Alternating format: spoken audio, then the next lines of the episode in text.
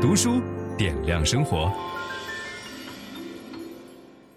各位好，今天我们要讲一本鸿篇巨制啊，这是西方汉学三杰之一魏飞德教授的名著《鸿业》。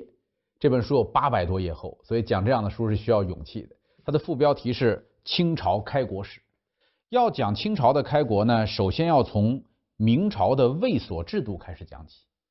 大家知道，明朝建立了以后呢，有一个非常庞大的军队，发展到明朝后期，至少有三百万人。这三百万人被分成了京卫、上十二卫、亲军啊，然后地方卫所等等。这个地方卫所呢，就是戍边的那些军人。这些人采用自给自足的方式，有的做生意啊，有的种地，自己养活自己。地方卫所的这种叫军屯的这种方式呢，好处是国家的负担可能会稍微轻一点，但是坏处是这些人已经形成了一个独立的王国，甚至是父子相袭，例行程序。啊，你这个中央指派谁来接班，他们是很清楚的，必须是他的儿子，一代一代的传承下来。所以你慢慢的发现他们的战斗力在不断的下降，他在边疆不打仗就过日子了，甚至出现了一个。赚钱的方法叫卖闲。什么叫卖闲呢？你当兵不是累吗？当兵还得训练，对吧？你每年交二百文钱，这事儿都不用干。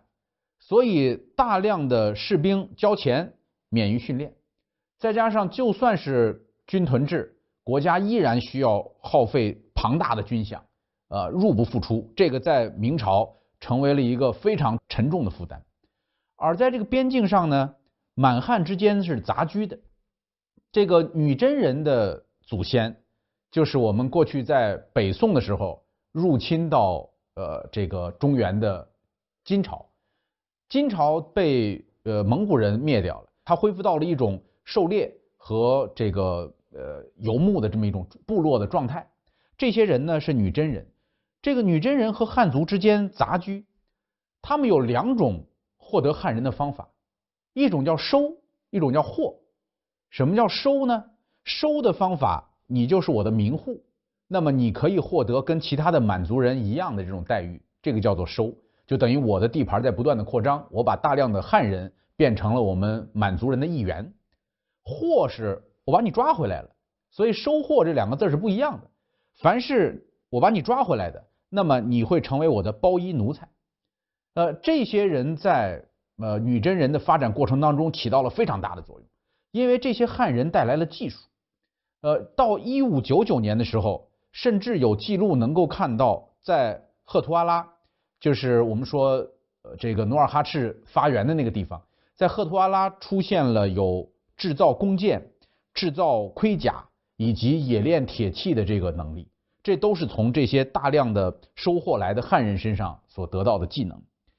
这个当时明呃明朝末期经营辽东的非常著名的一个将领叫李成梁。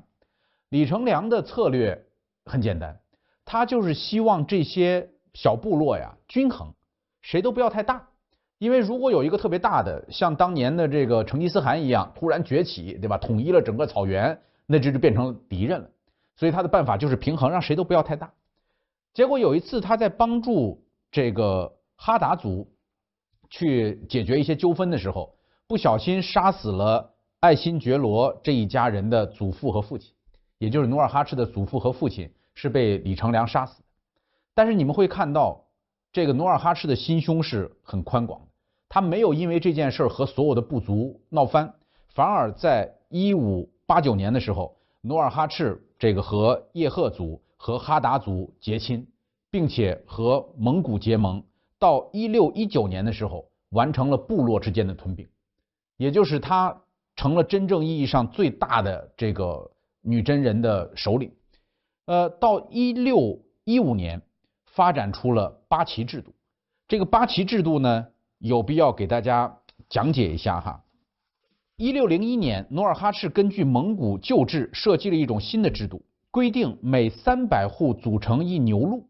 牛录就是我们翻译成汉语叫左领的意思，然后由一名牛录额真统领，其后又渐渐发展出五牛录为一甲腊，甲腊就是参领的意思，五甲腊为一固山，固山就是旗啊。这个总共有四固山，分为四种颜色：黄、白、蓝、红，分别由一名固山额真，也就是都统来统领。到一六一四年，牛录增至约五四百个，当然不是每牛录都有三百户。一六一五年，这些大多世袭其位的首领被正式授予官职及其所统部众，原来的四固山也增加了镶黄、镶白、镶蓝、镶红，而成为八固山。固山就是旗的这个满语，所以所谓的八固山就是八旗制度。之后又在八旗之上设置了案班，案班就是大臣和贝勒，贝勒就是王。你看我们看清宫戏看得多，这些词儿的来源你得知道。八旗制度大概是在一六一五年左右的时候发展出来的，在一六零七年的时候，他就称汗了。当时的蒙古部族和满族的部族把它称作昆都伦汗。在一六一六年建立了后金王朝，因为他认为我们是女真人，女真人之前的王朝叫金朝，那现在我们就叫后金王朝。然后直扑抚顺。抚顺属于辽东地区，大家知道辽河以东和辽河以西这是有有区别的。打抚顺的时候，抚顺的游击李永芳直接就出降了，不打了，投降。这个投降的意义很重大，为什么呢？因为努尔哈赤得到了李永芳以后，没有给他任何的侮辱，而是把自己的孙女直接嫁给了他，让他成为了驸马，并且使他成为了贵族的一员。这一下子，你知道对其他的汉人产生了多大的影响？就是那些长期在辽东戍边的汉人，本来他们就是一个相对独立的王国，而世袭这个统领下来的。然后明朝中央给的这个饷银又不够，一打仗又是自己丢命。那个时候正好是明朝的万历朝，所以就发现后来他在攻打辽东的时候，有很多这个将领就投降，当然也有死战。呃，这些都是后边我们要讲的故事。然后，一六一九年攻陷了开原和铁岭，这比较大的城市也拿下来了。到一六二一年打沈阳，沈阳拿下来了以后呢，辽河以东就基本上全部都失陷了。这时候，努尔哈赤要迁都到辽阳，努尔哈赤的心很大，他不但要迁都到辽阳，这样的话离中原更近，而且还争取了大量的汉人，就是他对于能够投降满族的这个汉人非常优待。给予他们高官厚禄，所以使得更多的这个汉人忠心耿耿地为满族人服务。呃，满族人入关的时候，最能打的部队大部分是汉人，就是汉军在里边立下了汗马功劳，而且汉军最主要的是会使用大炮。一六二一年，四门红夷大炮被运到了北京。你知道中国的儒教啊，是特别反对用这些东西，觉得这些奇技淫巧。这些东西都会颠覆我们的这个政权，但是由于辽东战事打得太激烈了，所以有人给朝廷介绍说，这大炮厉害，红衣大炮对吧？这个呃威力惊人，运来了四门。分享知识是一种美德，当我们每一个人都在不断地分享知识给这个社会的时候，我们这个社会将会变得越来越好。所以，如果您喜欢这本书的内容，把它分享到您的朋友圈当中，或者给到您指定的某一个人都可以。您关心谁，就把知识分享给他。谢谢。